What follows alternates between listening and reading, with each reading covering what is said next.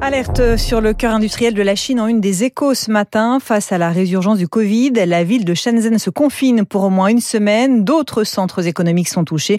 L'entreprise Foxconn suspend la production d'iPhone dans son usine sur place.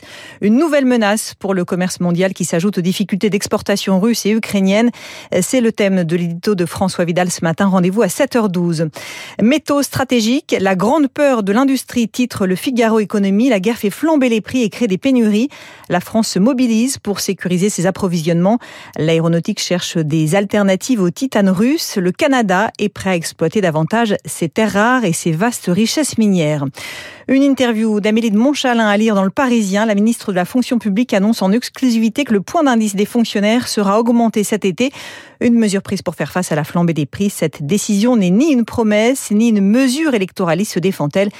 Décryptage à suivre dans le journal de l'économie. L'augmentation des prix de l'énergie accroît les inégalités, c'est ce que nous dit Pascal Ebel du Crédoc dans un entretien à l'opinion.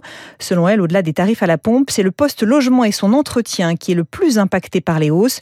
Dans les dépenses des Français, l'écart du poids du logement entre les 20% les plus riches et les 20% les plus modestes était d'un point et demi en 1979. Aujourd'hui, il est de 10 points. Et puis la Fed peut-elle maîtriser l'inflation sans provoquer la récession? Question posée par le Wall Street Journal ce matin. La Réserve fédérale américaine se réunit aujourd'hui et demain. Elle devrait relever ses taux directeurs deux ans après les avoir ramenés à zéro face au Covid.